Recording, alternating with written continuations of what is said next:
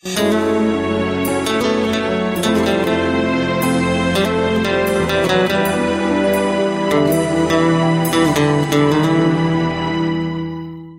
что вы не сможете делать на небесах. Марк Кэхилл. Глава одиннадцатая. Карман полный билетов. Вам не следует ожидать, что вас назовут ревностным, если вы никогда не проводили бессонных ночей, если у вас никогда не было заплаканных глаз, если ваше сердце никогда не переполнялось так, как будто оно сейчас разорвется. В этом случае вы не знаете истоков истинной ревности, ибо основание христианской ревности лежит в сердце. На сердце должно быть тяжело от переполняющего его горя, и в то же время оно должно радостно биться со святым рвением. Сердце должно быть постоянно в неистовости и страсти желать Божьей святости, а иначе мы никогда не достигнем той ревности, которую Бог хочет, чтобы мы имели. Чарльз Спurgeon. Теперь у вас есть все необходимое для того, чтобы рассказать любому человеку об Иисусе. Пусть последующие истории и далее будут подливать масло в огонь ваших сердец, так чтобы пламя, горящее для Господа, никогда не погасло. Время настало. Если бы вы наверняка знали, что умрете ровно через пять лет, как бы вы провели оставшееся время? Многие люди говорят, что стали бы путешествовать, бросили бы учебу, пытались бы найти каких-то экстремальных ощущений и тому подобное. А теперь предположим, что вы на сто процентов знаете, что умрете ровно через сутки. Как бы вы поступили с этими последними часами? Многие люди дают такие ответы. Я не стал спать бы. Я бы обнял своих родителей, я бы разрешил конфликт, возникший с кем-либо, я бы сказал определенному человеку, что я его люблю, я бы рассказывал людям Евангелие и тому подобное. А теперь трудный вопрос. Начались ли ваши последние 24 часа жизни на Земле? Вы не знаете, не так ли? Могут ли те друзья, которым вам необходимо рассказать Евангелие, жить в свои последние 24 часа? Конечно же, могут. Поэтому сделайте сейчас то, что вы сделали бы в те последние оставшиеся часы. Не уходите из жизни с какими-либо сожалениями или незаконченными делами. Каждый день живите так, как будто бы это ваш последний день, потому что однажды так оно и произойдет. Однажды я услышал от верующего такие слова. «Мне необходимо находить время для Бога». Нет, так говорить неправильно. Это время принадлежит Богу. Мы берем его взаймы, чтобы тратить его на что-то другое. Это сильное утверждение. В Псалме 89.12 говорится Научи нас так исчислять дни наши, чтобы нам приобрести сердце мудрое. Время драгоценно, поэтому с мудростью используйте его для Господа. Я часто говорю людям, что они не нужны Богу в следующем году, они нужны Ему прямо сейчас. Мы служим Богу, который прямо сейчас. В действительности же не Бог нуждается в нас, а мы в Нем. Тем не менее, Он хочет использовать нас прямо сейчас. Использует ли он вас прямо сейчас в распространении своего царства на земле? Если нет, то попросите его об этом. Он хочет использовать каждого верующего в донесении благой вести по всему миру. В Евангелии от Марка 16.15 Иисус говорит нам, «Идите по всему миру и проповедуйте Евангелие всему творению». Идите, то есть не оставайтесь на месте – это означает отложить данную книгу, встать и идти доносить благую весть об Иисусе до каждого человека, которого вы можете встретить в этом потерянном и погибающем без Бога мире. Один из моих девизов таков. Если это не будет иметь значения в день вашей смерти, тогда это вообще не имеет значения. Будет ли иметь значение в день вашей смерти то, что вы заработали миллион долларов или владели двумя домами – или были президентом страны. Нет, не будет.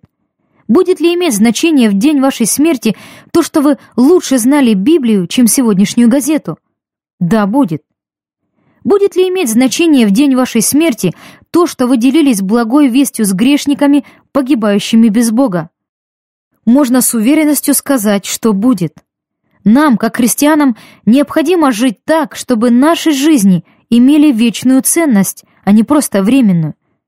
В Евангелии от Матфея, 6 глава с 19 по 21 стих, Иисус говорит нам, «Не собирайте себе сокровищ на земле, где моль и ржа истребляют, и где воры подкапывают и крадут, но собирайте себе сокровища на небе, где ни моль, ни ржа не истребляют, и где воры не подкапывают и не крадут. Ибо где сокровище ваше, там будет и сердце ваше. Если мы знаем, где наше сердце, то будем знать, где наше сокровище. А знание того, где наше сокровище, скажет нам, где наше сердце. Иисус сказал в Евангелии Луки 6:45: Добрый человек из доброго сокровища сердца своего выносит доброе, а злой человек из злого сокровища сердца своего выносит злое, ибо от избытка сердца говорят уста его. Мы говорим от избытка наших сердец. Почему так много людей, которые называют себя христианами, но при этом вы никогда не услышите от них того, что они рассказывали кому-нибудь Евангелие? Почему некоторые христиане говорят, казалось бы, о чем угодно, только не о том, что связано с Господом. На мой взгляд, ответ прост. Их сердца не преисполнены Иисусом. Если вы хотите лучше благовествовать, то больше влюбляйтесь в Господа. Тогда Его имя будет у вас на устах больше, чем вы можете себе это представить. Однажды кто-то сказал, «Кажется, что никто не рассказывает никому о том, кто может спасти каждого». Обязательно будьте тем, кто рассказывает об Иисусе всем людям в этом погибающем мире, ведь только Он может дать им спасение. Билеты на небеса. Предположим, что в честь вашего дня рождения я устраиваю вечеринку, на которой каждый гость получит 100 тысяч наличными и Мерседес-кабриолет. Сколько людей будет присутствовать на этой вечеринке, если я дам вам 50 пригласительных билетов? Без всякого сомнения, вы приведете с собой 50 людей. Более того, если по пути на эту вечеринку вы вдруг обнаружите, что у вас в кармане остался еще один лишний билет, то, увидев бездомного, вы отдадите ему этот билет. Не похоже ли это на то, что Бог сделал для нас? Он дал нам карман, полный билетов на небеса, и наша задача — раздавать их один за другим. Прошу вас, не забудьте о том, о чем я сейчас буду говорить. Я делюсь этим в своих выступлениях по всей стране, и некоторые люди цитировали мои слова через несколько лет после того, как услышали их. Осознаете ли вы, сколь много христиан, уйдя из жизни, предстанут перед Богом с карманом, полным билетом на небеса? Вы могли бы раздать их всем желающим людям, но вы умерли с карманом, наполненным билетами. Когда настанет мой смертный час — мне бы очень хотелось вручить мой последний билет или полицейскому, или водителю скорой помощи, или врачу в отделении реанимации. А затем я сделаю свой последний вздох, умру и предстану перед Богом с карманами, в которых не останется ни одного билета. В книге Откровения 2.10 Господь Иисус говорит нам «Будь верен до смерти, и дам тебе венец жизни». Будете ли вы верны до самой смерти, до вашего последнего вздоха, раздавая все имеющиеся у вас билеты на... раздавая все имеющиеся у вас билеты на небеса? Пожалуйста, делайте это ради вашей любви к Господу. Как-то раз одна из братских общин университета Аубурн устроила очень интересную вечеринку.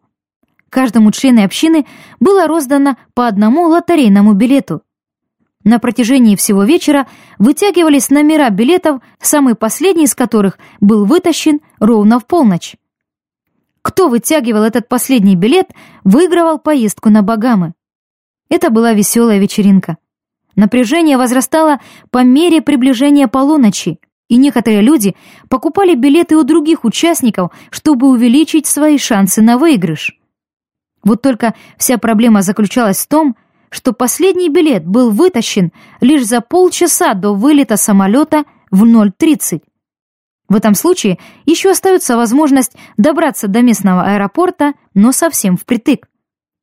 Каждый участник пришел на вечеринку с чемоданами и сумками, которые были расставлены вдоль стены.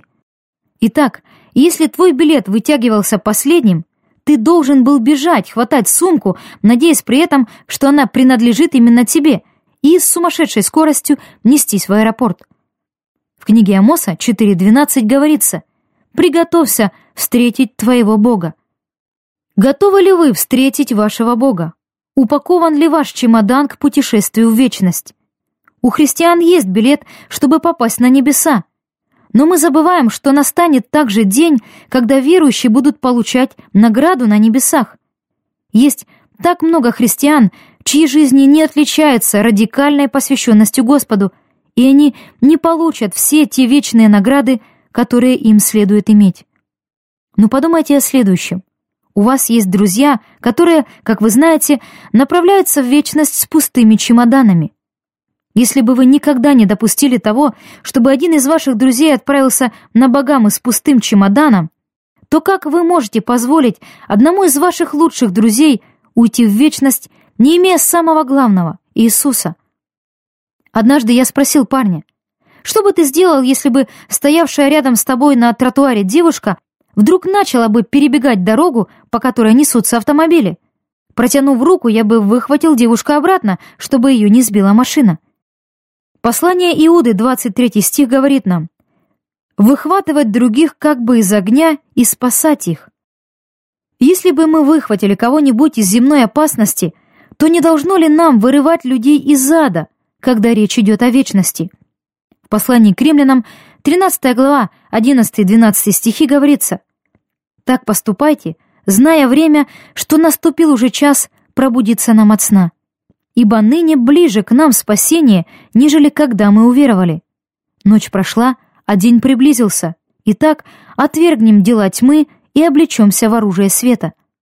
Время очень драгоценно. Каждый день 600 тысяч душ умирает и уходят в вечность. Нам необходимо с мудростью использовать наше время. Джон Уэсли сказал, «Вы не должны заниматься ничем, кроме спасения душ. Поэтому все, что у вас есть, включая и самого себя, вкладывайте в это дело. Соломон, самый мудрый из когда-либо живших людей, сказал в притчах 11.30, «Кто приводит души к Господу, тот мудр». Люди, приводящие души к Господу, мудры. Библия наставляет нас молиться за мудрость, и Бог обещает дать нам ее, чтобы мы приводили неверующих ко Христу. Будьте мудры. Следуйте за Иисусом. В своей книге «Стремительный финиш» Стив Фаррар цитирует слова Джеймса Крука. «Человек, который хочет руководить оркестром, должен повернуться спиной к зрителям. Лидеры поворачиваются спиной к толпе и следуют к своей цели, независимо от того, что о них думает большинство. Следуя за Господом, повернитесь спиной к тому, чтобы пытаться угодить толпе. Смотрите в лицо Иисусу и угождайте Ему каждой клеточкой вашего существа. Именно так поступили эти верные свидетели, чьи имена будут записаны в летописи истории.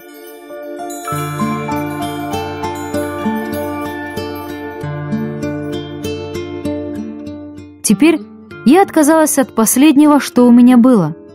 Я поняла, что только так можно по-настоящему познать Христа, испытать могущественную силу, вновь вернувшую его к жизни, и осознать, что же на самом деле значит пострадать и умереть с ним.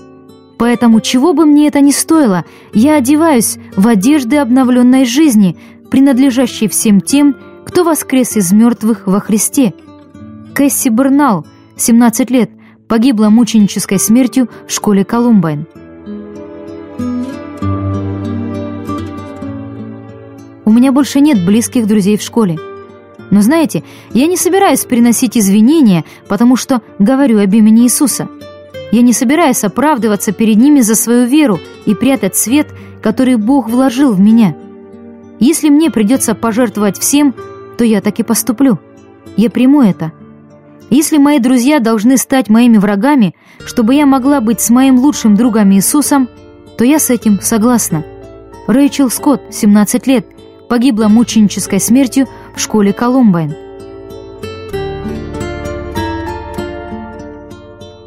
Отец, возьми мою жизнь и мою кровь тоже, если тебе так угодно, и пусть твой всепоглощающий огонь переполнит их.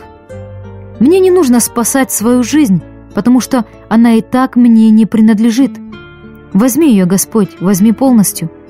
Излей мою жизнь как жертвоприношение за этот мир. Кровь имеет цену лишь тогда, когда льется перед Твоим алтарем. Джим Эллиот погиб мученической смертью в Эквадоре. Написал эти слова в 21 год.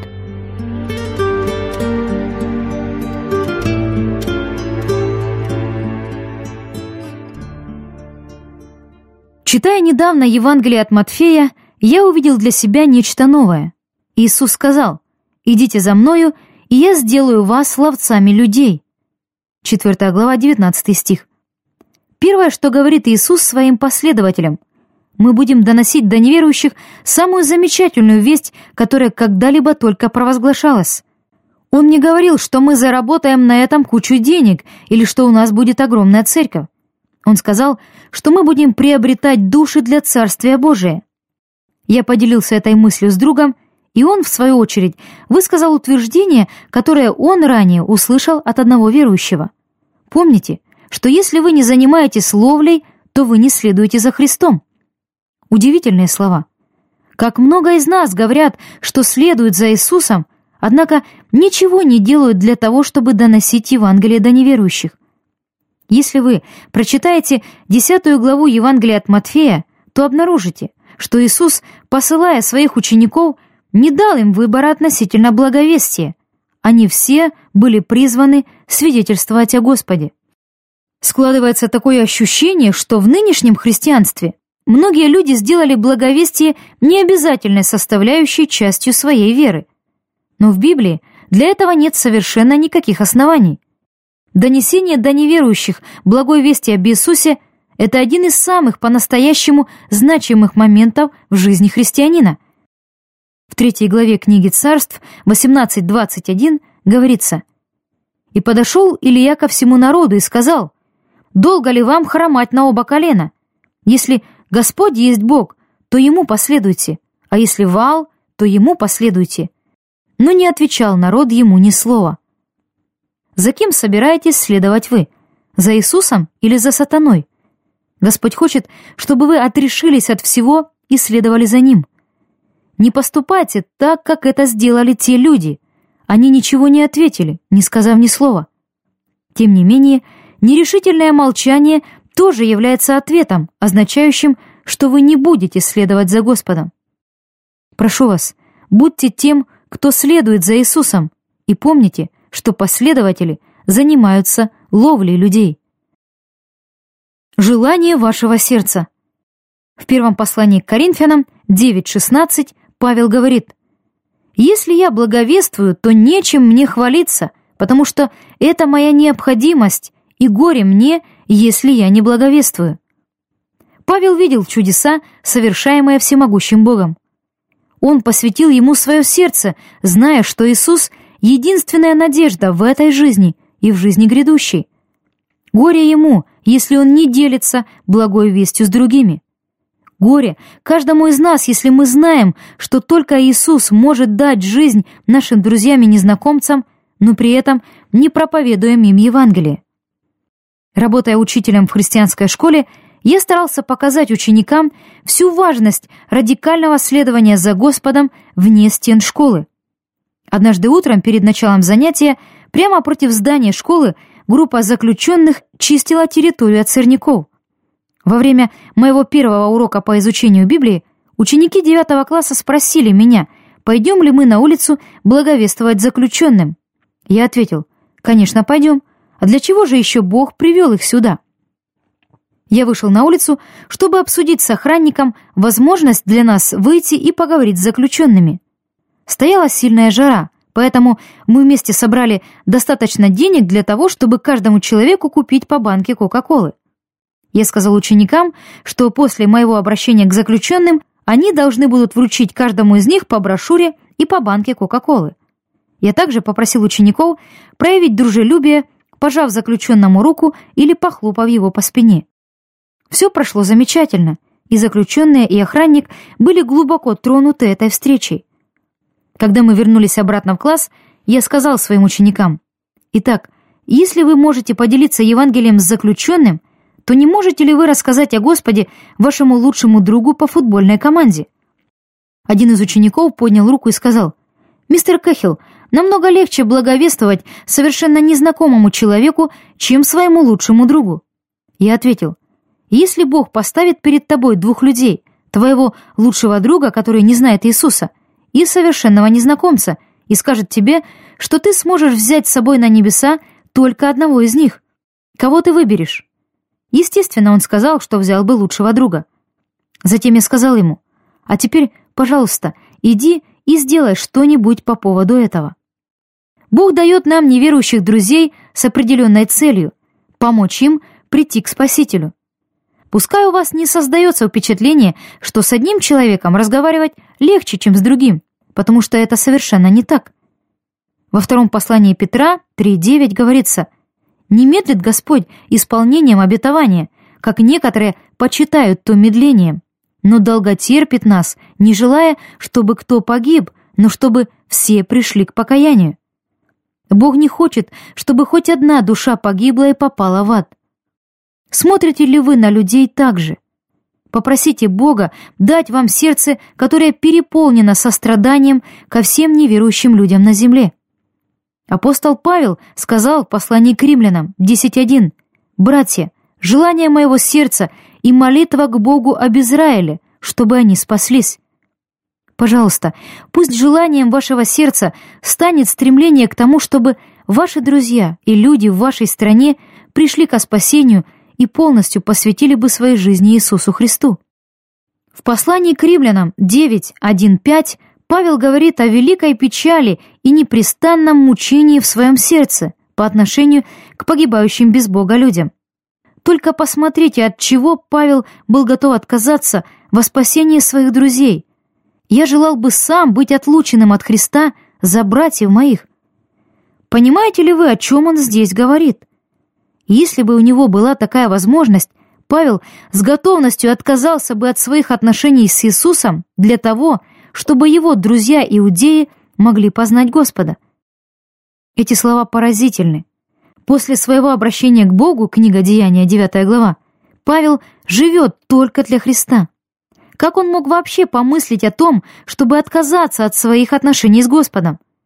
Павел так сильно любил своих друзей, что готов был сделать все, что угодно, только бы они жили для Христа и попали вместе с Ним на небеса.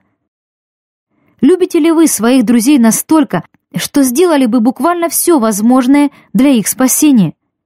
Что самое невероятное вы могли бы сделать, чтобы помочь кому-нибудь получить спасение? Поговорили бы с погибающими без Бога людьми? Жертвовали бы 10 долларов в неделю? Опустошили бы свой банковский счет? В Евангелии Луки 14.33 Иисус говорит, «Так, всякий из вас, кто не отрешится от всего, что имеет, не может быть моим учеником. Отрешаетесь ли вы от всего ради Иисуса Христа? Есть ли что-нибудь в вашей жизни, что вам еще необходимо отдать Ему? Кого вы любите? В Евангелии от Матфея, 7 глава, 20 стих, Иисус говорит, «Итак, по плодам их узнаете их. Ваши дела покажут, знаете ли вы Господа». В послании к Титу 1.16 говорится, они говорят, что знают Бога, а делами отрекаются, будучи гнусны и непокорны, и не способны ни к какому доброму делу. То, как вы используете ваше время и средства, покажет, кого вы любите, Иисуса или сатану. Что можно сказать по тому, как вы проводите ваше время в пятницу и в субботу вечером? Любите ли вы Иисуса или сатану? Кого, кого вы любите на деле? Почему люди тратят деньги на своих детей? Все очень просто, они их любят. Тратите ли вы весомую часть ваших денежных средств на Божьи дела? Если да, то, скорее всего, это происходит потому, что вы так сильно любите Господа. Если нет, то, может быть, вы не любите Его так сильно, как предполагаете. Простой способ узнать, что вы любите больше всего, это взглянуть, на что вы тратите деньги. Помните, что Бог ожидает от нас начатков плодов, а не их остатков. В первом послании к Коринфянам, 3 глава, 11-15 стихи, говорится, что все наши дела будут испытаны огнем. Все золото, серебро и драгоценные камни будут очищены этим огнем и станут еще более драгоценными. Все дерево, сено и солому огонь превратит в пепел. Как-то раз Леонард Ревенхилл посоветовал одному евангелисту «Обязательно живи так, чтобы после смерти не оказаться стоящим по колено в пепле». Иными словами, это призыв убедиться в том, что ваши дела будут пребывать вечно. Какую ценность имеет то, что вы делаете сегодня, временную или вечную? Обязательно делайте для Господа то, что будет иметь вечную ценность. В своей книге «Стремительный финиш» Стив Фаррар пишет, «Видение даст вам способность ежедневно сосредотачиваться на главном. Видение поможет вам быть верным каждый день. Видение даст вам силы удерживать ваш взгляд на Иисусе. Чтобы лучше понять это, давайте посмотрим на новозаветние времена, представив, что посредством машины времени вы вернулись на две тысячи лет назад. Очутившись на многолюдном рынке, неподалеку от храма в Иерусалиме, вы в действительности могли бы открыть для себя много нового. Остановитесь и представьте себе, что вы берете интервью у жителей Иерусалима во времена ранней церкви. Вам нужно было бы задать им всего лишь пару вопросов. Как вы думаете, кого из вашего поколения будут вспоминать люди через две тысячи лет? По моему предположению, многие из граждан Римской империи ответили бы Цезаря, другие бы сказали Нерона. А как насчет группы людей, известных как христиане?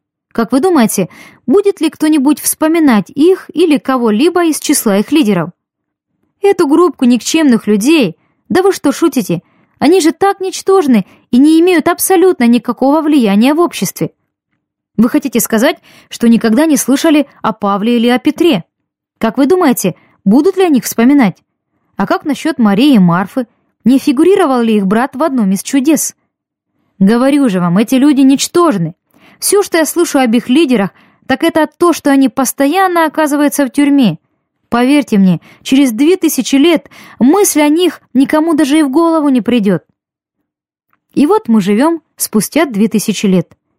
И не интересен ли тот факт, что мы называем наших детей именами Павел и Петр, Мария и Марфа, а нашим собакам мы даем клички Цезарь и Нерон?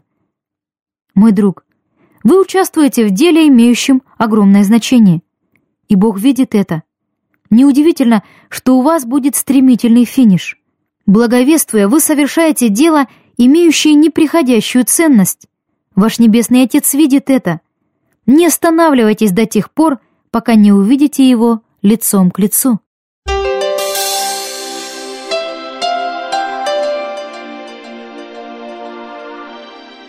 Глава 12. На это есть насущная потребность, не так ли? Если человек однажды приобрел любовь к своему благословенному Господу и погибающим грешникам, то спасение душ будет для него всепоглощающей страстью. Это так сильно увлечет его, что, спасая других, он практически забудет о самом себе. Он будет подобен храброму пожарному, который не беспокоится об ожогах или жаре, лишь бы спасти бедного человека, которому истинная человечность привлекла его сердце. Чарльз Спurgeon. Царь Соломон молился, чтобы он делал, что потребно для раба своего, что потребно для народа своего Израиля. Третья книга царств 8.59. Какова же была эта потребность? Чтобы все народы познали, что Господь есть Бог, и нет кроме Него. Какая замечательная потребность, не так ли? Кстати, а есть ли потребность, ради которой вы бы могли отдать всю вашу жизнь? Полная отдача своей жизни Иисусу даст вам неописуемую страсть к Нему и к людям, погибающим без Бога. Является ли это потребностью, ради которой стоит отдать свою жизнь? Павел говорит в первом послании к Коринфянам 15.31. «Я каждый день умираю. Свидетельствуюсь в том похвалою вашу, братья, которую я имею во Христе Иисусе, Господе нашим». Каждый день Павел буквально умирал для себя, для своих эгоистических желаний и позволял Христу жить через него. Именно таким образом позже он смог отдать свою жизнь за Иисуса. Поступайте так же. Если дело не заслуживает того, чтобы ради него жить, то оно не заслуживает того, чтобы за него умереть. И если оно не заслуживает того, чтобы за него умереть, то уж точно оно не заслуживает того, чтобы ради него жить. Джон Уэсли сказал, «Принимайте каждую неприятность, исходящую как изнутри, так и снаружи, каждое разочарование, боль, тревогу, искушение, мрак и отчаяние, как истинную и благодатную возможность умирать для себя и входить в более полное общение с вашим самоотверженным, страдающим Спасителем. Побуждаемые любовью. Что приходит нам на ум, когда мы слышим слово «трагедия»? Землетрясение, автомобильная авария, война, события 11 сентября. Трагедия — это когда кто-то знает, что определенный человек после смерти навечно отправится в ад, но не проявляет достаточно заботы, чтобы хоть что-то сделать по этому поводу. Проезжая однажды по улице, я заметил женщину, пересекавшую дорогу прямо передо мной. Ее друзья, стоявшие на противоположной стороне улицы, махали ей руками, чтобы она поторопилась к отходящему автобусу. Когда же она стремительно побежала через дорогу, ее неожиданно сбила машина. Я сразу же остановился, чтобы посмотреть, не нуждается ли она в помощи. Другие люди уже собрались вокруг нее, чтобы как-то помочь. Я возложил на нее руки и помолился. «Господь, не дай ей умереть, если она не знает Тебя». Кто-то вызвал скорую помощь, которая прибыла очень быстро. Когда я отъезжал с места происшествия, мне в голову пришла следующая мысль. Когда та женщина получила травму, к ней побежали как мужчины, так и женщины, как с белым цветом кожи, так и с черным. Ничто другое не имело значения. Кто-то был ранен и, возможно, умирал. Поэтому каждый побежал, чтобы посмотреть, не может ли он как-то помочь. Вы знаете людей, которые направляются в вечный огонь погибели. Не должно ли вам бежать к ним, чтобы узнать, как вы можете помочь им? Вы знаете, что люди умрут, только вам неизвестно, когда это произойдет. Прямо сейчас бегите к этим людям, чтобы поговорить с ними. Во втором послании к Коринфянам 5.14 говорится «Ибо любовь Христова побуждает нас, рассудивших так. Один умер за всех, значит, все умерли. А за всех Он умер, чтобы живые уже не для себя жили, но для умершего за них и воскресшего». Побуждает ли вас любовь Христа жить свято? Побуждает ли вас любовь Христова смело рассказывать Евангелие? Что любовь Христова побуждает вас сделать для Него.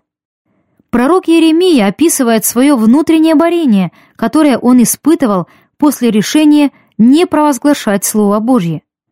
Слово Господне обратилось в поношение мне и в повседневное посмеяние, и я сказал, не буду я напоминать о нем и не буду больше говорить во имя его.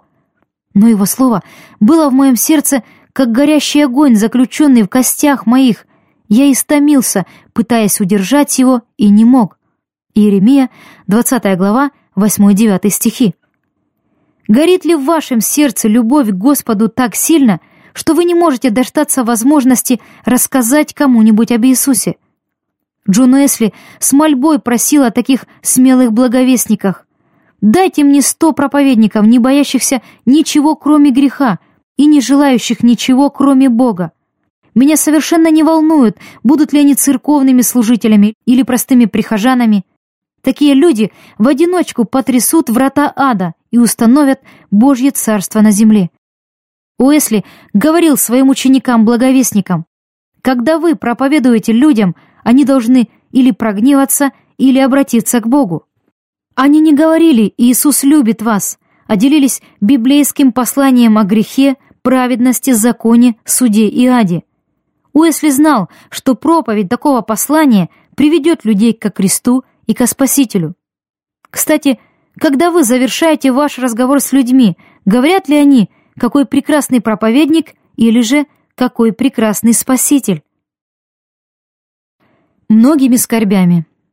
В книге Деяний, 14 глава, 21-22 стихи говорится, «Проповедовав Евангелие этому городу и приобретя многих учеников, они возвратились в Листру, Иконию и Антиохию, утверждая души учеников, увещевая их пребывать в вере и говоря, что многими скорбями надлежит нам войти в Царствие Божие. Испытания и скорби сопровождают жизнь христиан, которые со смелостью говорят людям об Иисусе.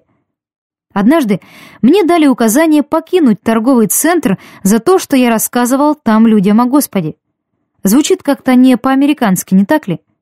Я обратился за помощью к юристам-христианам, чтобы они помогли мне отстоять мои права. И впоследствии дело оказалось в суде. Наши оппоненты потратили 100 тысяч долларов на то, чтобы не допускать христиан в торговый центр. Не поразителен ли тот факт, что торговым центрам нужны наши деньги, но им не нужен наш Господь? Некоторые из моих учеников, благовествовавших вместе со мной, должны были свидетельствовать под присягой, а неделей позже настала и моя очередь явиться в суд для дачи показаний. Во время перерыва я начал рассказывать о Господе судебной стенографистке, которая вела протокол заседания. Будучи глубоко верующим человеком, она была так рада, что я рассказывал ей о Боге. По ее словам, она просто не могла поверить в смелость и любовь моих учеников. Один из них даже продемонстрировал ситуацию благовестия с юристом, представлявшим интересы торгового центра. Стенографистка сообщила, что адвокат пытался запугать людей, но он совершенно не ожидал такого мягкого и доброго отношения со стороны подростков, которых он так и не смог втянуть в спор. На той неделе стенографистка даже использовала пример с этими подростками на своем уроке воскресной школы. Во втором послании к Тимофею 3.12 нам дается гарантия. Да и все желающие жить благочестиво во Христе Иисусе будут гонимы. Сталкиваетесь ли вы с гонениями из-за того, что смело рассказываете об Иисусе Христе? Если нет, то почему? Может быть, из-за того, что вы не живете благочестиво и смело для Господа. Гонения приходят, когда мы, сражаясь за Христа, завоевываем новые территории врага. Прошу вас, также помните, что Иисус поможет вам, когда эти времена гонений настанут.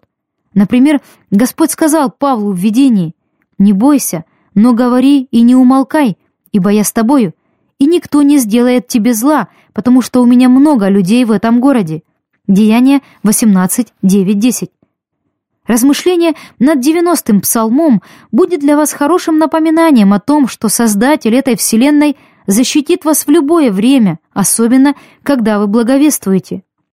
Молодежный пастор в Атланте однажды спросил меня, «Марк, почему так получается, что, когда мы находимся в церкви или когда у нас замечательное время поклонения, Бог кажется таким большим, а сатана таким маленьким. Но когда мы выходим на благовестие, сатана кажется таким большим, а Бог таким маленьким.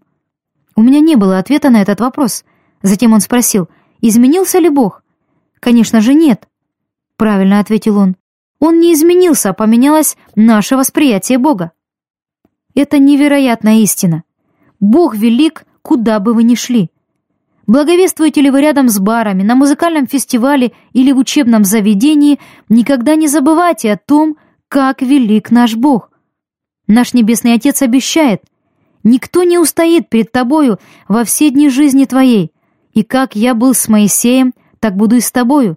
Не отступлю от тебя и не оставлю тебя. Книга Иисуса Навина 1.5. В девятом стихе он говорит, «Вот я повелеваю тебе, будь твердый мужествен, не страшись и не ужасайся, ибо с тобою Господь Бог твой везде, куда ни пойдешь. Полагайтесь на Господа. Когда вы благовествуете и смело рассказываете о Нем, Он будет поддерживать вас так, как вы даже не можете себе этого представить. В книге Исаии 30, 20, 21 говорится «И даст вам Господь хлеб в горести и воду в нужде, и учителя твои уже не будут скрываться, и глаза твои будут видеть учителей твоих, и уши твои будут слышать слово, говорящее позади тебя. Вот путь, идите по нему. Если бы вы уклонились направо, и если бы вы уклонились налево. Молитесь во время благовестия, чтобы Господь вел вас или влево, или вправо. Он будет вести вас туда, куда Он хочет, и зная о водительстве Бога, нам не нужно будет волноваться о враге. Генерал Дуглас МакАртур сказал такие слова «Враг перед нами, Враг позади нас, враги справа и слева от нас. В этот раз им не ускользнуть от нас. Пусть у вас будет такой же образ мыслей. Как написал Стив Фарар в своей книге «Стремительный финиш», у каждого есть данное свыше предназначение, а также все необходимое от Бога для его выполнения. У вас есть это данное свыше предназначение для вашей жизни, и Бог даст вам все необходимое для его выполнения. Просвещая неверующих. Когда я благовествую, люди часто говорят, что раньше им уже рассказывали об Иисусе, однако только что случившийся со мной разговор на эту тему был для них самым интересным и познавательным в их жизни. Люди ищут возможность хорошо и основательно поговорить о непреложной истине. Пусть у вас сегодня состоится такой разговор с кем-нибудь. Однажды в университете Эмори я почти 30 минут рассказывала о Господе одной студентке, пока она не спросила, знаю ли я, который сейчас час. Сообщив ей время, я спросил, «Ты случайно не опаздываешь на занятие?» Когда она ответила, что опаздывает, я извинился перед ней, на что она ответила, «Да ничего, все нормально, наша беседа просветила меня намного больше». Неприходящая истина Евангелия, если ей поделиться с любовью, очень просвещает неверующих. Обязательно просвещайте их. Однажды во время большого фестиваля рок-музыки я благовествовал двум парням. Один из них посмотрел на часы и осознал, что с начала выступления их любимой группы прошло уже целых 25 минут. Он сказал, «Вы не представляете, как я люблю эту группу, ведь ради нее я сюда и пришел. Но то, о чем вы говорите — намного важнее выступление этой группы. Затем он добавил, что, должно быть, наша встреча была уготована свыше. Еще он добавил, разговаривая со мной, вы смотрите мне в глаза. Мне это нравится, так как я вижу, что вы верите в то, о чем говорите. Благовествуя людям, смотрите им в глаза. Вы многое узнаете из их выражения глаз, но и они, смотря в ваши глаза, будут знать, действительно ли вы верите в то, о чем говорите. Как-то раз я рассказывал о Боге одному парню, и он давал верные ответы на все заданные мной вопросы. Тем не менее, мне казалось, что он чего-то не договаривает. Я более конкретно рассказал ему о грехе и о нарушении Божьих заповедей. Затем он вдруг признался, что недавно его арестовали с самой большой в истории города партии наркотиков. Во время благовестия наблюдайте за мимикой ваших собеседников, а также за выражением их глаз и жестами – так как они могут многое рассказать вам о том, что же происходит с этими людьми. В продолжении разговора для нас обоих стала очевидная причина всех его верных ответов. Еще, будучи подростком, он посещал церковь. Тем не менее, ему все еще необходимо было посвятить свою жизнь Иисусу. Помните, что во время благовестия вы можете повстречать христианина. Некоторые люди из-за этого расстраиваются, так как хотят говорить только с неверующими. Но помните, что, скорее всего, есть веское основание, по которому Господь послал вас к этому человеку. Пройдите вместе с ним через десять заповедей. Я встречал многих людей, называвших себя христианами, которые затем признавали себя лжецами, ворами, богохульниками, прелюбодеями и убийцами. Когда я спрашивал, будут ли они признаны виновными или невиновными в судный день, многие из них говорили, что будут признаны виновными. Затем я спрашивал, Означает ли это, что они попадут на небеса или в ад? Очень многие люди отвечали, что попадут в ад. В этот момент вы знаете, что вы говорите с неверующим. Это основы спасения, а он их даже не знает. Если люди знают, что они спасены кровью Иисуса Христа, задайте им пару других вопросов. Спросите, является ли ваша жизнь свидетельством того, что вы верите в Иисуса? Многие скажут «нет», Узнайте, что мешает им жить для Господа, и помогите им разобраться с этими препятствиями. После этого спросите, благовествуете ли вы людям. Однажды в разговоре по телефону я задал такой вопрос своему собеседнику. Перед тем, как ответить, последовала пауза в пять секунд, вызванная его нежеланием отвечать. Спросите людей, есть ли у них друзья, которые погибают без Бога и направляются в ад. Они всегда отвечают «да, есть». Затем поинтересуйтесь, что вы собираетесь делать по этому поводу. Стремитесь достигнуть их сердец. Людей должен беспокоить тот факт, что у них есть друзья, погибающие без Бога и направляющиеся в ад, а у них отсутствует всякое побуждение что-нибудь сделать по этому поводу. Часто я спрашиваю, что я могу сделать, чтобы помочь вам в служении благовестия? Зачастую верующие отвечают, Одно ваше присутствие здесь служит мне огромной поддержкой. Ваша смелость будет побуждать других людей тоже быть смелыми. Люди могут попросить вас помолиться о том, чтобы они были более смелыми благовестниками. Сделайте это прямо на месте. Для них это будет иметь огромное значение. Глаза верующих ярко загорались, когда я прямо посреди музыкальных фестивалей молился вместе с ними за то, чтобы они были более смелыми благовестниками. Однажды я встретил одного из моих учеников на большом фестивале мирской музыки. Он потерял своих друзей, которых не мог найти целых два часа. «Мистер Кэхилл, нет никаких оснований для того, чтобы мне здесь находиться. То место было просто переполнено грехом». Я сказал, «Лука, ты прав. Как верующему в Иисуса Христа тебе здесь не место. Ничто здесь не прославляет Господа.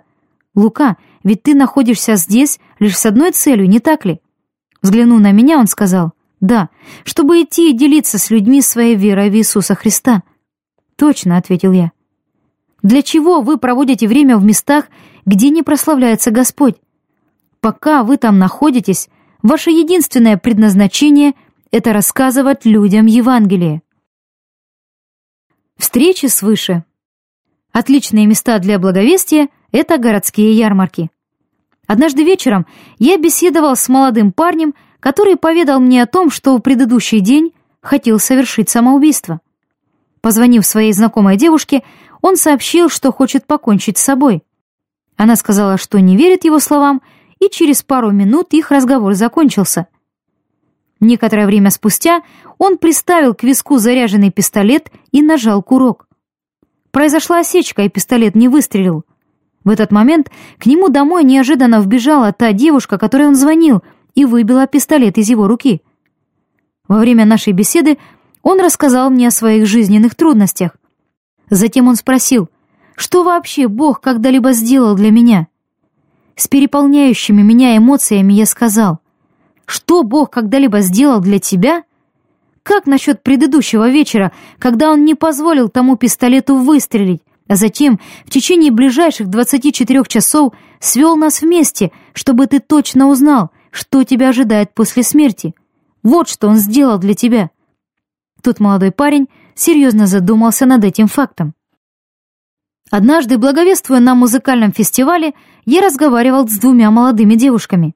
Рассказывая о кресте и о том, что Господь сделал для них, я сказал им, что кровь Иисуса может омыть их и сделать такими же чистыми и белыми, как снег. Затем я сказал, что у людей на небесах будут прекрасные белые одежды праведности, означающие чистоту того, что Иисус сделал для них. Я заметил, как глаза одной из девушек ярко загорелись. Она пояснила. «Пару дней назад мне приснился сон, в котором я увидела, как люди на небесах ходят в прекрасных одеждах. Я спросил ее, какого цвета были эти одежды? На ее глаза навернулись слезы, и, улыбаясь, она произнесла «белые». Она видела сон, но не поняла значения белых одежд. Спустя всего лишь пару дней, посреди музыкального фестиваля, она получила ключ к разгадке этого секрета. Бог работает над сердцами очень многих людей, и для подтверждения этого Он часто будет использовать ваш голос или раздаваемые вами брошюры. Однажды я находился в торговом центре в Атланте, но так как людей там было не очень много, я завязал разговор со студентом университета, который работал в киоске по продаже сотовых телефонов. После того, как мы проговорили около 40 минут, он спросил меня, какой я прошел курс по обучению продажи товаров. Я ответил, что никакой. «Нет, на самом деле, на каких курсах вы учились?» — спросил он. «Я не учился ни на каких курсах». С удивлением он сказал, «Вы использовали каждый из тех приемов продажи, которыми я пользуюсь, продавая эти сотовые телефоны. На самом деле, если кто-нибудь подойдет сюда — проявляя даже совсем небольшой интерес к покупке телефона, я смогу продать его этому человеку. Все, что я делал, так это делился с ним неприходящей истиной о грехе и о Евангелии. Я добавил, да, кстати, ты можешь продать сотовый телефон, но то, что я предлагаю, намного лучше телефона. Услышав это, он улыбнулся. Он хотел побольше узнать о достоверности Библии, поэтому я съездил домой за книгой и, вернувшись в торговый центр, подарил ее этому парню. Отложив свои дела, приложите сверхусилия, чтобы сделать что-нибудь для людей. Они по-настоящему откликнутся на это, увидев вашу полную преданность Богу. Два года спустя в другом торговом центре во время беседы с одним человеком я окинул взглядом зал и увидел пристально смотрящего на меня парня, который стоял, облокотившись на перила. Когда через 15 минут я закончил разговаривать, он все еще находился там, и я решил подойти к нему. Он спросил меня, «Вы помните меня?» Это был тот самый парень, продававший сотовые телефоны двумя годами ранее. Мы смогли продолжить наш разговор, и у нас состоялась отличная беседа. Молитесь о том, чтобы Господь дал вам уникальнейшие встречи свыше. Так как современная технология сильно облегчает некоторые аспекты нашей жизни, я решил однажды сделать покупку через интернет. Разумеется, у меня ничего не получилось, поэтому я решил позвонить по номеру, указанному на страничке интернета. И почему я не мог сделать это с самого начала? После того, как продавщица-консультант оказала мне помощь, я спросил ее, «Можно я задам вам интересный вопрос?» «Конечно». «Как вы думаете, что будет после того, как вы умрете?» Она сказала, что выросла в католической семье, но в данный момент ни во что не верит. Она добавила, что ее парень буддист и что некоторые из ее друзей недавно умерли. Наш разговор с Эрикой продолжался на протяжении 45 минут. В конце она сказала, «В прошлом некоторые люди рассказывали мне о Боге. Они просто говорили, что если я не приму Иисуса, то после смерти попаду в ад. Вы же объяснили мне, почему я нуждаюсь в нем. За всю мою жизнь это был самый интересный и насыщенный разговор на эту тему. Однако у меня не получилось завершить заказ по интернету, так как я должен был отправиться на прием к зубному врачу, чтобы удалить зубы мудрости. Вернувшись домой, я решил завершить мою покупку по интернету и сделать все возможное, чтобы помочь развитию экономики страны. Как вы, наверное, уже догадались, у меня опять ничего не получилось. Я снова взглянул на горящий на экране номер телефона и сказал, «Господь, ты хочешь, чтобы я снова позвонил по этому номеру, не так ли?» У меня не было никакого желания говорить с кем-либо в тот момент, так как мои зубы просто убивали меня. Но так как мне хотелось сделать эту покупку, я все-таки позвонил по этому номеру. На этот раз меня обслуживала другая продавщица-консультант. Я задал ей тот же самый вопрос. «Как вы думаете, что будет после того, как вы умрете?» Она сказала, «Очень интересно, что вы мне задали этот вопрос. Я католичка, а моя соседка по комнате в общежитии нашего университета ходит в баптистскую церковь. У меня была возможность побывать вместе с ней на служении, и вчера в церкви я почувствовала в своем сердце сильное желание выйти к алтарю и посвятить свою жизнь Господу. Как вы думаете, следует ли мне так поступить? Иногда Бог так неимоверно благ к нам. В конце нашего разговора она сказала, как вы думаете, возможно ли то, что Бог побудил вас позвонить сегодня вечером, чтобы мы смогли поговорить? Как вы думаете, что я ей ответил? Мы служим великому Богу, поэтому продолжайте свое служение Ему. Однажды несколько рабочих срезали деревья во дворе у соседки моих родителей, и я решил пойти поговорить с ними. Среди рабочих оказался 17-летний парень, который сказал мне, в прошлом году я со своей подругой отдыхал во Флориде. Моя жизнь складывалась не самым лучшим образом, поэтому я начал молиться, говоря, «Бог, если ты действительно существуешь, то покажи мне это». Затем я вышел из гостиницы, чтобы найти ближайшую церковь. Увидев, как двое миссионеров-мормонов подъезжают ко мне на велосипедах, я подумал, что это было знаком от Бога. Далее, во время нашего разговора он сказал, «Все, что я пытаюсь найти, так это истину. Мы отлично поговорили в последующие два дня, пока он там работал. Окружающие нас люди ищут истину. Так почему бы вам смело не доносить ее до них? Однажды я ужинал с другом в ресторане, и мы разговорились с официанткой, которая много поведала нам о себе. У нее было трудное детство, проведенное в Нью-Йорке. Ее отец, выросший в католической семье, несколько лет назад стал христианином. Я спросил, как складывались ее взаимоотношения с отцом с тех пор, как он уверовал. Джилл улыбнулась и сказала, «Это все равно, что узнавать совершенно нового человека. Ее отец полностью изменился, и теперь она по-настоящему любила его. Мы подробно рассказали ей о грехе, о покаянии, об Иисусе Христе. Затем я спросил девушку, благовествовал ли ей кто-нибудь из христиан во время ее трехлетней работы официанткой. Как вы думаете, каков был ее ответ? С печалью в голосе она сказала, «Нет, никто этого не делал». Достаточно мрачная картина, если учесть, сколь многих христиан она, должно быть, обслужила на протяжении этих лет. Но зачастую именно так и происходит в жизни. Мы ограничиваем наше христианство лишь определенными моментами нашей жизни, вместо того, чтобы позволять ему наполнять каждую секунду каждого дня. Я объяснил ей, мы приглашаем тебя на небеса. От тебя зависит, как поступить с этим приглашением. Ты можешь взять его и выбросить в мусорное ведро, или можешь использовать его с тем, чтобы попасть в место, которое называется небеса. Я дал ей деньги на покупку книги, которую я порекомендовал прочитать. Затем мы оставили щедрые чаевые и ушли. Пока мы разговаривали на автостоянке, дверь в ресторан распахнулась, и оттуда вышла Джилл. Широко улыбаясь, она сказала, «Марк, я обязательно использую это приглашение. Однажды ты увидишь меня на небесах». Затем, повернувшись, она направилась обратно в ресторан. Встречи свыше ждут нас повсюду. Просто сделайте шаг веры и смотрите, как Бог будет показывать их вам. Однажды, во время музыкального фестиваля, я рассказал Евангелие одной молодой паре, и они оба посвятили своей жизни Иисусу. Они уже имели Библии и жили неподалеку от церкви, которую они могли начать посещать. Молодой парень сказал мне, «Пару дней назад я помолился и попросил Бога, что если все это действительно было реальным, то пусть он пошлет кого-нибудь, чтобы дать мне узнать об этом». Указав на меня, он сказал, «И два дня спустя Бог присылает вас в мою жизнь». Когда вы делаете шаг веры и благовествуете кому-нибудь, то можете оказаться ответом на чью-либо молитву. В Евангелии Матфея 9, 37-38 Иисус сказал своим ученикам, «Жатвы много, а делателей мало. Так молите господина жатвы, чтобы выслал делателей на жатву свою. Помните, что это его жатва. Молитесь ли вы за других людей, чтобы они шли благовествовать и принимали участие в жатве? Осознаете ли вы, что, возможно, кто-то молится за вас, чтобы вы шли благовествовать и принимали участие в той самой жатве? Пинг сказал, действительно, многие люди молятся за глобальное духовное пробуждение.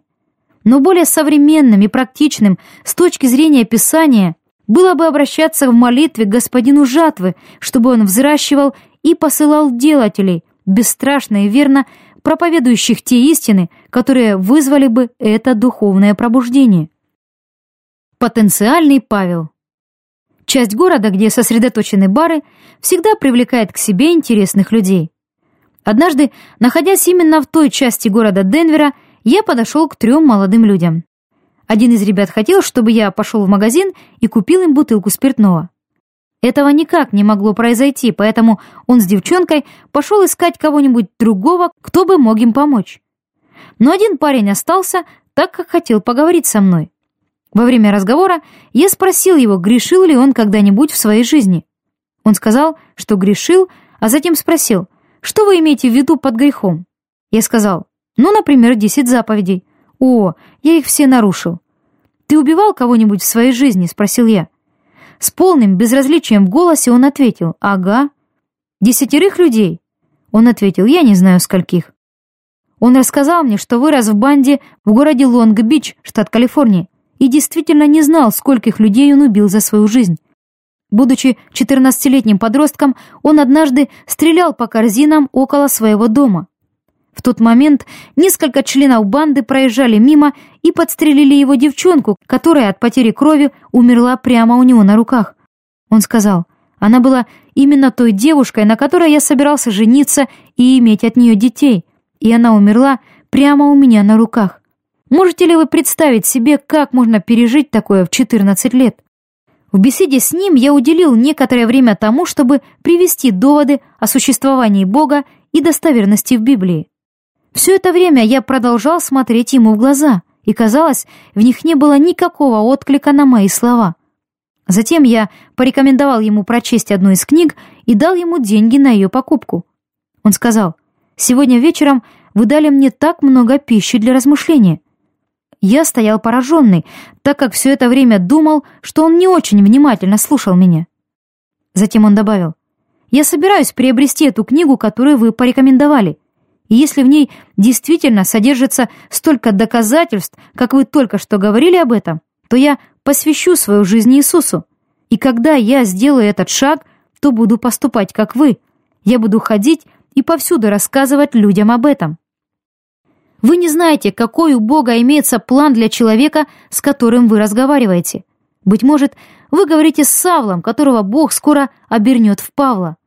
Идите сегодня на встречу с потенциальными Павлами. Однажды в Далласе я отправился благовествовать в торговый центр. Вместе со мной было два подростка, которые горели желанием рассказывать людям о Господе. На протяжении часа, пока мы были вместе, они наблюдали за моими действиями, а затем я сказал им, что они уже готовы благовествовать самостоятельно. Перед тем, как отправить их, я дал им несколько брошюр и пару блокнотов для записей. Через пару часов мы встретились в ресторане.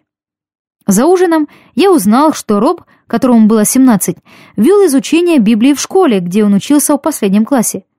Этот удивительный парень изучал греческий язык для того, чтобы читать Новый Завет в оригинале. Он сказал, «Ты можешь вести все эти изучения Библии и сколько угодно познавать греческий язык, но именно в тот момент, когда ты делишься своей верой с неверующим человеком, ты по-настоящему соприкасаешься с реальным миром и в действительности узнаешь, что же у тебя есть во Христе. Можно я задам вам вопрос? Когда в последний раз вы по-настоящему соприкасались с реальным миром? Когда в последний раз вы разговаривали с неверующим человеком? Именно в тот момент вы по-настоящему узнаете, что у вас есть во Христе. Обязательно много, много раз испытайте такой момент соприкосновения с реальным миром, прежде чем вы однажды попадете на небеса. Кстати, а что у нас есть в Иисусе? В Псалме 30, 20 стихом говорится «Как много у тебя благ, которые ты хранишь для боящихся тебя и которые приготовил уповающим на тебя перед сынами человеческими». Псалмопевец задает хороший вопрос – что воздам Господу за все благодеяния Его ко мне? Псалом 115.3. Что же мы воздадим Господу за все то замечательное, что Он сделал для нас? Почему бы нам просто не быть послушными Ему? Послушание приведет вас в мир погибающих без Бога людей, чтобы дать им то единственное, чего они по-настоящему ищут — Иисуса Христа. Если вы по-настоящему хотите научиться любить неверующих людей — то все, что вам нужно, так это проводить с ними время. Чем больше вы будете это делать, тем более вы сможете увидеть, почему же Иисус умер за них. Что вы видите? Одним из самых дорогих торговых центров в Атланте является Фипс Плаза. Цены в нем такие высокие, что я еле-еле могу позволить там себе купить жевательную резинку. Мне нравится благовествовать в этом месте, так как приходящие туда поклоняются деньгам как своему богу. Однажды я сел на скамейку рядом с 24-летним парнем по имени Колби, который только недавно окончил университет штата Джорджия. В то время как мы беседовали, его родители вышли из магазинчика и встали позади нас. Я подумал про себя, что же теперь будет? Колби не верил в Иисуса, но наш разговор как раз достиг очень интересного момента, поэтому я решил не останавливаться. Слушая наш разговор, его родители сделали знак одобрения в мою сторону, подняв вверх свои большие пальцы. Его мама начала молиться. Будучи евангельскими христианами, они были очень рады тому, что кто-то рассказывает их сыну о Боге. Колби сказал, «Все, что я вижу, смотря на этот торговый центр, так это людей, совершающих покупки и готовящихся к празднику. Это происходило прямо перед Рождеством». Я ответил, «Колби, все, что я вижу в этом торговом центре, так это людей, одни из которых после смерти направятся на небеса, а другие в ад. И до тех пор, пока ты не посвятишь свою жизнь Иисусу и не позволишь Ему снять завесу с твоих глаз, ты никогда не сможешь смотреть на людей иначе, чем ты смотришь на них сейчас. Во время моего разговора с тремя парнями на фестивале они задали мне вопрос, «Как вы смотрите на всех этих людей?» Я сказал, «Я смотрю на них, как на людей, которых Бог очень любит, но они этого еще пока не знают. Было заметно, что эти слова коснулись их. Иногда у людей создается впечатление, что Бог ненавидит их. Бог же хочет, чтобы все люди покаялись в своих грехах и доверились Иисусу. Но Он любит их, несмотря ни на что. Кстати, а как вы смотрите на людей? Каждый из окружающих нас людей после смерти попадает или на небеса, или в ад. Это утверждение имеет под собой библейское основание. Что вы собираетесь сделать по этому поводу? Хотели бы вы повлиять на то, где чья-либо душа будет проводить вечность? Бог надеется, что у вас есть такое желание, потому что Он хочет через вас прикоснуться к каждой душе на планете. Если бы вы выиграли в лотерею 15 миллионов долларов, рассказали бы вы кому-нибудь об этом? Когда я задаю людям этот вопрос, они всегда говорят, что стали бы делиться этой вестью с окружающими и даже, может быть, начали бы бегать по улице, громко крича об этом. Знаете что? Я выиграл в лотерею. Мой билет в один конец в ад был аннулирован кровью Иисуса Христа. Я выиграл в лотерею. После смерти я заслуживаю попасть в ад больше, чем любой читатель этой книги. Но из-за того, что сделал Иисус, мне это больше не грозит. Выиграли ли вы лотерею вечности? Если выиграли, то обязательно повсюду провозглашайте это.